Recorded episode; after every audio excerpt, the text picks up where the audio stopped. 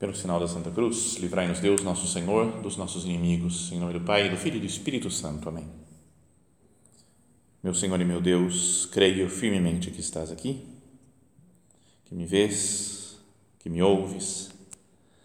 Adoro-te com profunda reverência. Peço-te perdão dos meus pecados e graça para fazer com fruto este tempo de oração. Minha Mãe Imaculada, são José, meu Pai e Senhor, meu anjo da guarda, intercedei por mim.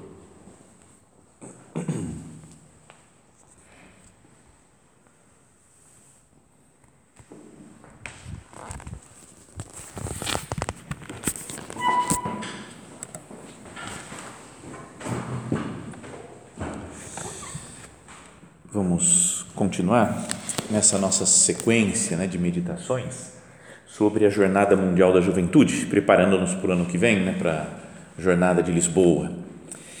E hoje vamos falar daquela que ocorreu no ano 2002, né, há 20 anos, né, foi a última do Papa João Paulo II, que já estava muito doente, né, muito fraco, e foi até o Canadá, né, em Toronto, e teve uma cerimônia que eu me lembro de ter assistido até na, na televisão, a missa estava tendo uma chuva, né, um vento, era um negócio que dava pena até de olhar e falar, como é que o Papa está aí assim? Né? Dava vontade de mudar o esquema, ir para um lugar fechado, porque era num campo aberto.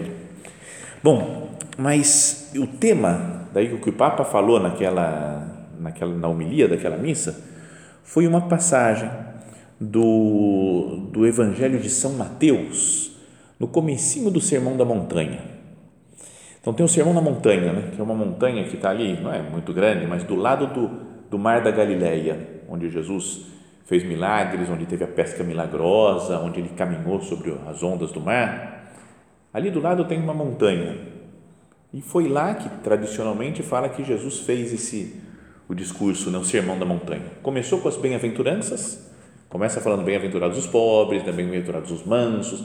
Então, aquele discurso conhecido mas logo depois disso, ele fala: Vós sois o sal da terra. Ora, se o sal perde o seu sabor, com que se salgará? Não servirá para mais nada senão para ser jogado fora e pisado pelas pessoas. Vós sois a luz do mundo. Uma cidade construída sobre a montanha não fica escondida, não se acende uma lâmpada para colocá-la debaixo da caixa mas sim num candelabro onde ela brilha para todos os que estão em casa. Assim também brilha a vossa luz diante dos homens, para que vejam as vossas boas obras e louvem o vosso Pai que está nos céus. Então, nesse, nesse trecho do discurso, Jesus faz duas comparações, né, falando que nós temos que ser como sal da terra e luz do mundo. Vós sois o sal da terra, vós sois a luz do mundo. E esse é o tema, né, como vocês sabiam já, né? Da meditação de hoje. E, e, foi o que o Papa São João Paulo II falou naquela na homilia daquela missa em Toronto. Então queria que nós pensássemos nisso, né? Porque o Papa falou que falou os jovens são especialmente devem ser especialmente sal da terra e luz do mundo. Não só todos os cristãos devem ser, né? Mas como ele estava falando para os jovens, falou vocês jovens não pode se esconder. Então vamos pensar nessas duas imagens. Sal.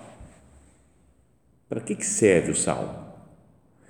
Parece né, que antigamente o pessoal usava para é, para não estragar as coisas. Né? Você tinha um pedaço de carne, você deixa, não tinha geladeira, freezer, essas coisas não dá para congelar. Então se colocava numa sal em volta e durava mais tempo, sem ter que fazer logo, né? Se não tivesse sal, apodrecia logo. Uma carne morta né, vai apodrecendo muito rápido.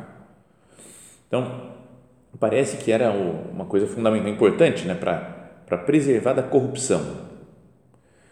No entanto, tem outra coisa que, pelo menos para mim, é muito mais importante, que é que dá gosto para as coisas, não é? dá sabor, é? é uma transformação radical que acontece não é? Sei lá, pega um tomate. Beleza, você come o tomate. Maravilha. Você põe um salzinho no tomate, cara, ficou bom, né? Fica muito melhor. Qualquer coisa, imagina um pão sem sal. Vamos fazer pão sem sal, fica, hum, é. Agora, põe um salzinho lá. Se puder um azeite e uma raspa um alhozinho em cima, nossa, aí é só alegria. Então, imagina o que seria da vida se não existisse sal.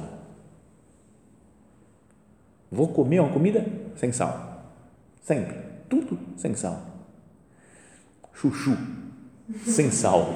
Cara, não é, não é uma coisa ruim que você fala, cara, que, que triste a vida. Né? Acho que a gente ia viver muito menos se não, estiver, não existisse sal, né? porque a gente não ia ter muita vontade de comer, né? Você fala de novo esse negócio.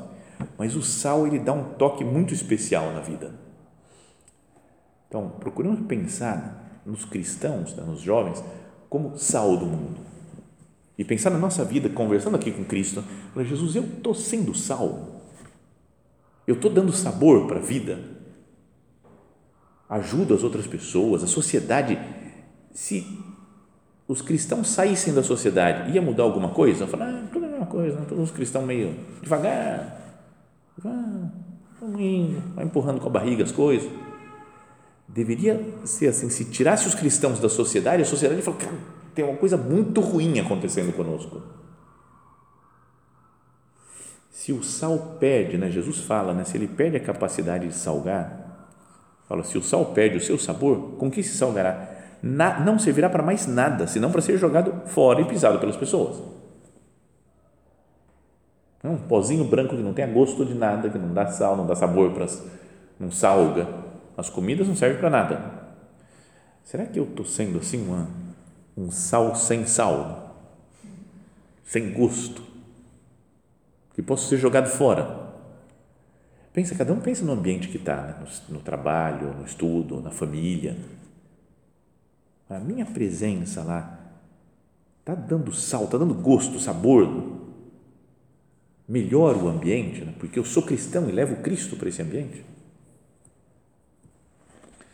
E depois a outra, é, a outra comparação que Jesus faz é: vós sois a luz do mundo. Às vezes nós estamos tão apagados, né? E fala, como é que eu vou ser luz? Não, não sou nada Vou ficar no meu canto aqui. Jesus disse né, que não se acende uma lâmpada para colocá-la debaixo de uma caixa.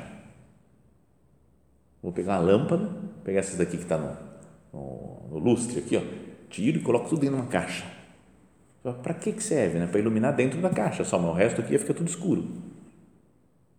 Tem que ser colocado num candelabro onde brilha para todos que estão na casa. E aí Jesus fala: assim brilhe também a vossa luz diante das pessoas. Então, a luz ilumina, com isso faz com que a gente enxergue as coisas, enxergue as cores.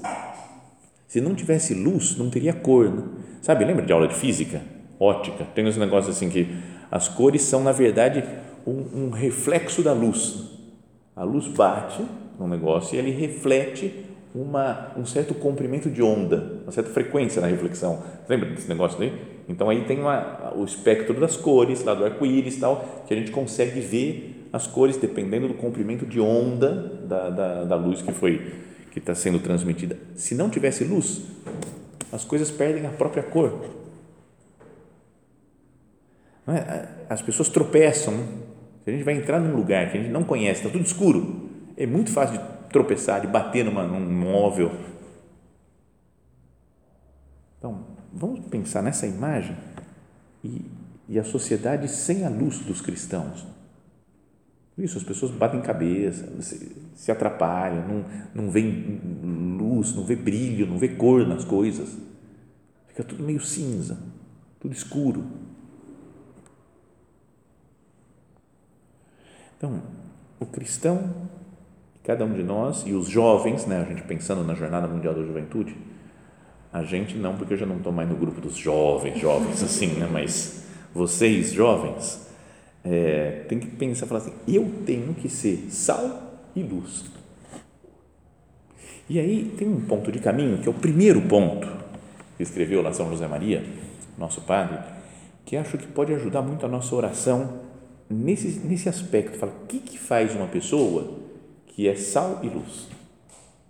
E é conhecido, né? talvez alguns de vocês conheçam até decore esse ponto. E ele fala assim: ó, que a tua vida não seja uma vida estéril. Sê útil. Deixa rasto, né? deixa uma marca na vida, onde você está passando, nas pessoas com quem você convive. Ilumina com o resplendor da tua fé e do teu amor. Apaga com a tua vida de apóstolo o rasto viscoso e sujo que deixaram os semeadores impuros do ódio e incendeia todos os caminhos da terra com o fogo de Cristo que levas no coração. Queria que nós fôssemos pensando, né, fazendo a nossa oração agora, conversando com o Senhor, cada um na, na intimidade da sua consciência, uma conversa pessoal com Cristo, fosse pensando nessas palavras. Que a tua vida não seja uma vida estéril. Está sendo estéril a minha vida, Jesus. Estou deixando os anos passarem e não estou fazendo nada. O que, que eu tenho feito com os, os anos de vida que eu tenho? Ser útil, deixa uma marca. Eu estou sendo útil para os outros? Estou deixando uma marca? E daí fala: ilumina com o resplendor da tua fé e do teu amor. Então eu diria que o sal e a luz, na prática para nós, é o que a gente vai iluminar, né, que vai salgar o mundo, é com a nossa fé e com o nosso amor. Então, primeiro, fé, de viver de fé, que é é ver o mundo diferente. Né? Não é só, não, eu tenho fé, acredito em Deus, né? acredito em Deus Pai, Filho e Espírito Santo, Jesus veio, Ele é o nosso Salvador, eu creio. Pai nosso que estás no céu, santificado seja o Eu sei rezar o Pai nosso, Ave Maria, cheia de graça, Senhor convosco. Está vendo? Eu tenho fé. Mas daí me desespero com as coisas que acontecem. E agora como é que vai ser isso? Eu perdi o controle. E a gente fica, às vezes tem, você fala, você não confia em Deus? Então, às vezes, a gente tem uma fé para pregar só sobre a fé, falar de fé. Mas para praticar é difícil. Né?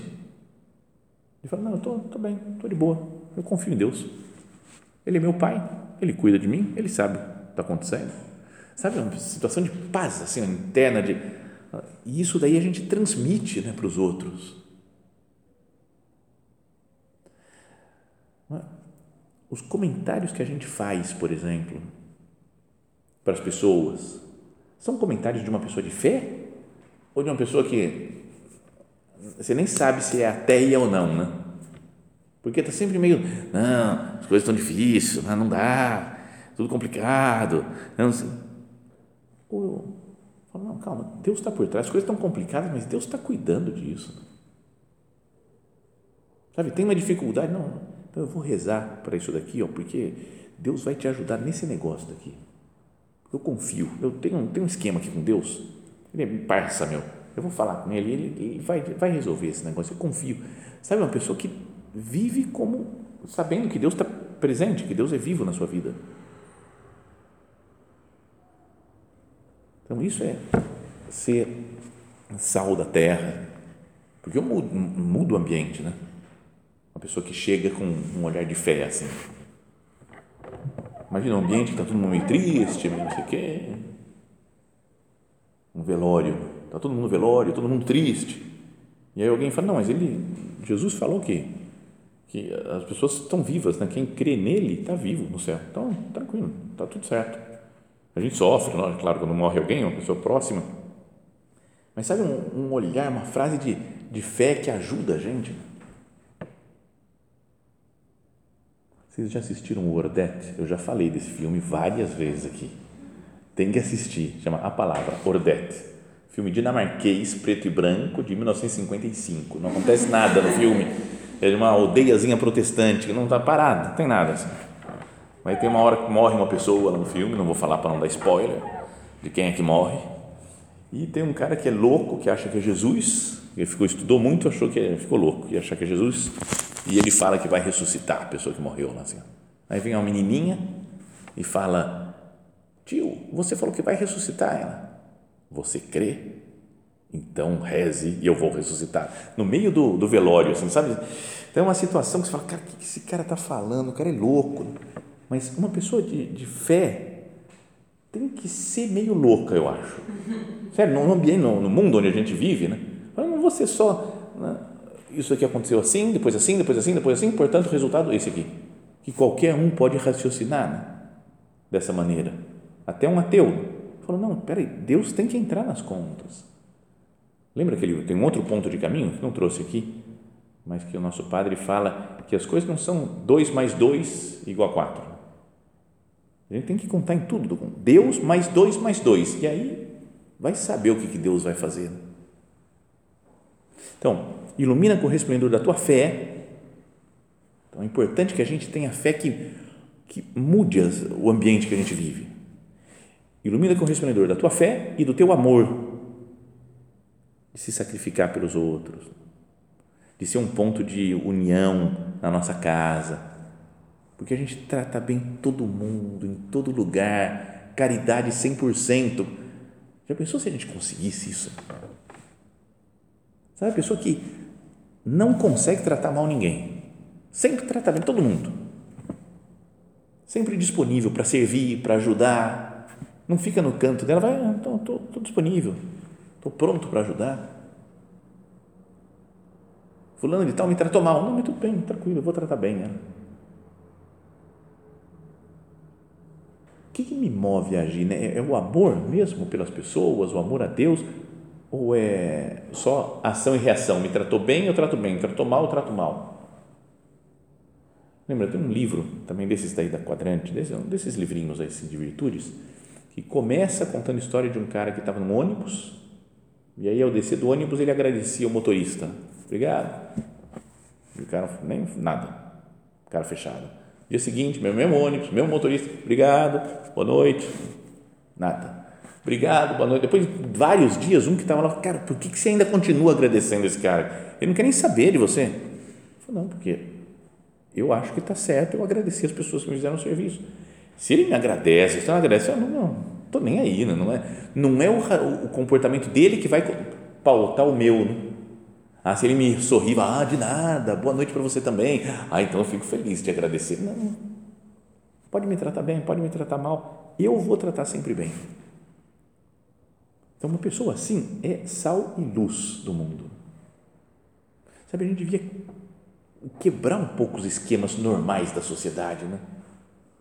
No trânsito, por exemplo, passa uma pessoa e xinga, ah, eu vou xingar também, eu vou atrás dela. E você fala, cara, deixa. Paz e amor ilumina com o resplendor da tua fé e do teu amor. Depois apaga com a tua vida de apóstolo o rastro viscoso e sujo que deixaram os semeadores impuros do ódio. Eu estou sendo apóstolo, tenho falado de Cristo, tenho levado o cristianismo, né, o evangelho para as outras pessoas, ou tenho vergonha? Os, como nosso padre fala, os semeadores impuros do ódio não tem, não tem vergonha nenhuma, não tem medo nenhum. Não, uma pessoa que quer espalhar coisas de pornografia, por exemplo, espalha fácil. Traficante, né? A pessoa traficante fala, ah, estou com vergonha de oferecer droga. Não, não tem. Não, ele sabe que vai ganhar dinheiro, vou oferecer droga para a juventude, não quer nem saber, né? Vai me dar dinheiro. Então o cara é audacioso, tem ideias, sabe como chegar num, como chegar num. Descobre um comprador aqui que pode apresentar outros para ele semeadores impuros do ódio. E a gente fica com medo, como Jesus fala, né, que os filhos desse mundo são mais espertos nas coisas, nas suas, nas suas coisas do que os filhos da luz. Por que, que eu tenho medo? É? Tem gente que às vezes não conhece nada né, de, de doutrina e fala da doutrina da igreja e fala com segurança. Tem algumas coisas que eu fico até assustado. Né?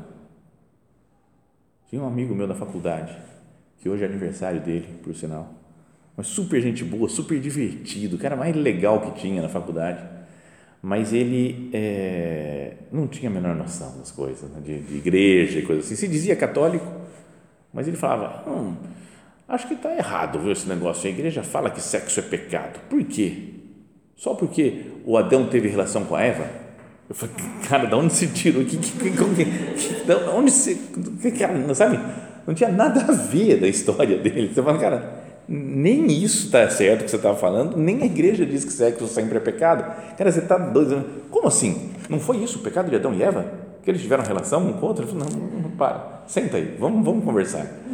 Mas, sabe, o pessoal falava abertamente um monte de coisas, assim. Um outro amigo da faculdade que dizia, não, porque eu sou espírita, mas a gente pensa a mesma coisa que os católicos, idêntico. Espírita e católico, tudo a mesma coisa. Eu falei, então, mas vocês acreditam que Cristo é Deus? Eu falei, não, mas isso nem os católicos acreditam. Eu falei, não, peraí, peraí. Não, eu sou católico, a fé diz que Cristo é Deus feito homem. Tá? Sério?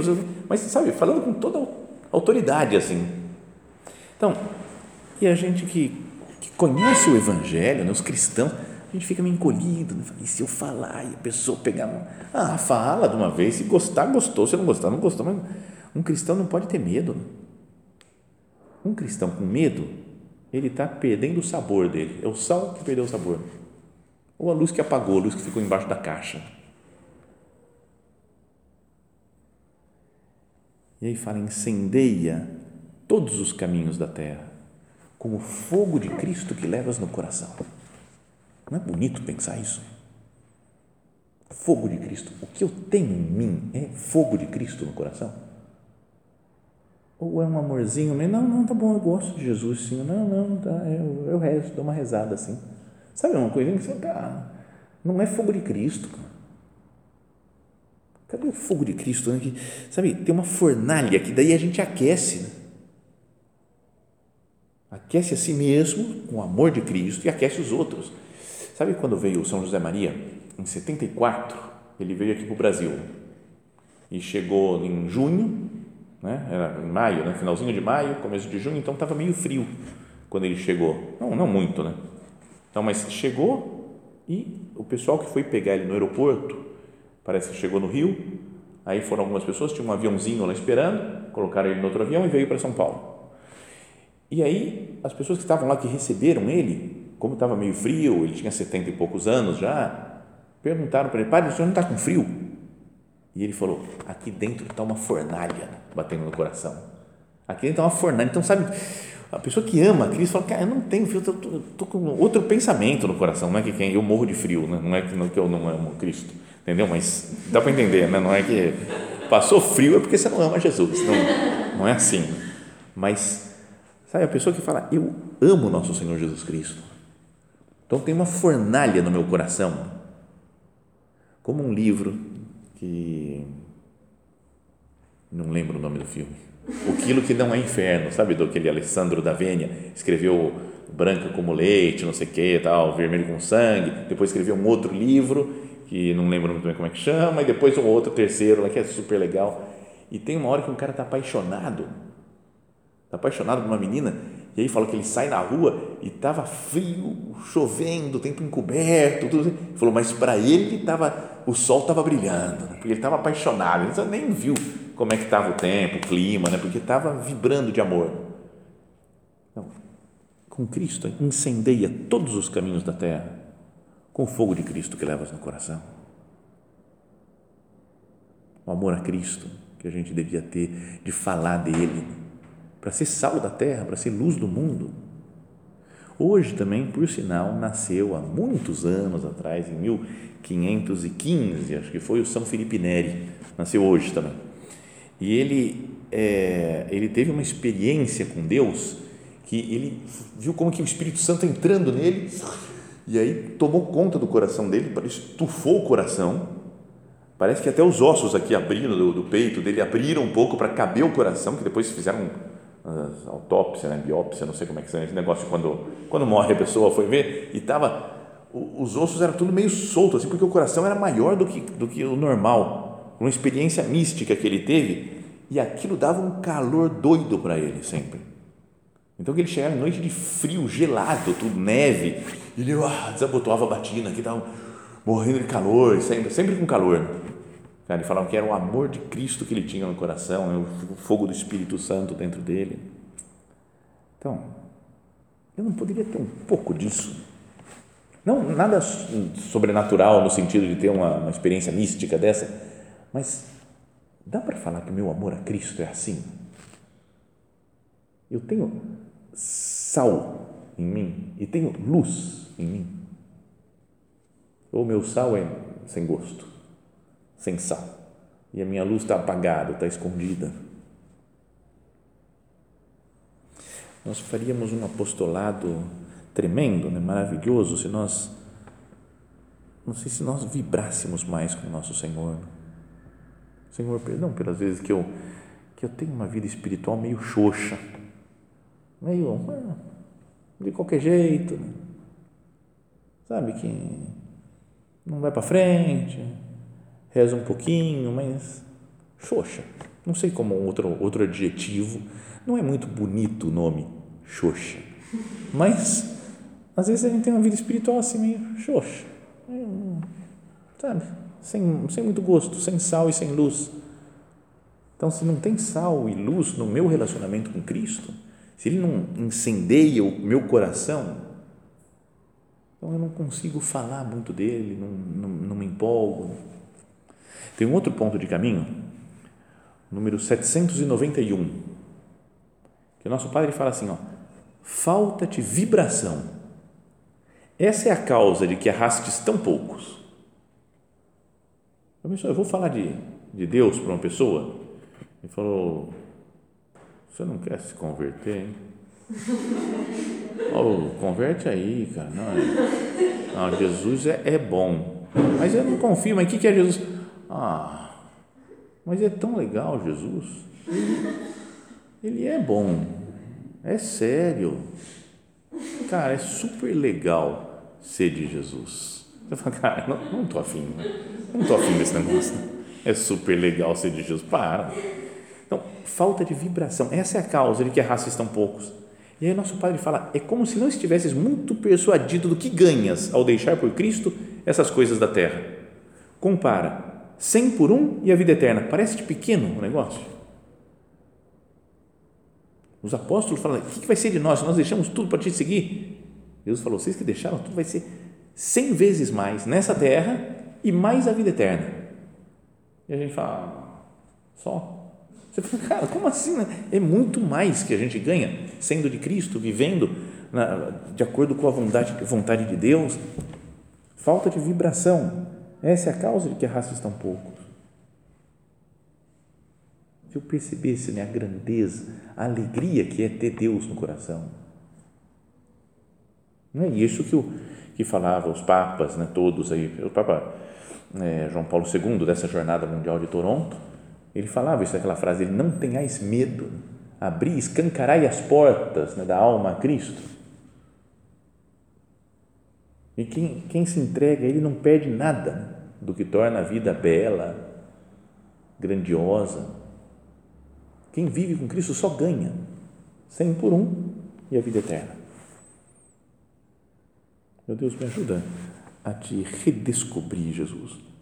Ver que vale a pena sempre te seguir, que esse sal e essa luz eu tenha no meu relacionamento com você, meu Senhor. Que seja assim, né? meu relacionamento, minha vida espiritual seja, não sei, luminosa, salgada, né? com gosto, né? com sabor e com luz. Porque daí a gente vai ser sal da terra, luz do mundo. Vamos transformar os ambientes em que nós desenvolvemos a nossa vida. Pensemos na, no exemplo de nossa mãe Santa Maria, no amor que tinha por Jesus. Não é um amor apagado, né? mas é um amor vibrante, que era o seu próprio filho que se fez homem. Que ela nos ensine, né? nos ajude a ter um relacionamento assim de amor quente, para incendiar depois todos os caminhos da terra com o fogo de Cristo que nós levamos no coração. Que o nosso relacionamento com o nosso Senhor Jesus Cristo seja assim, né? pela intercessão de nossa mãe, né? de fogo, né? de sal, de luz.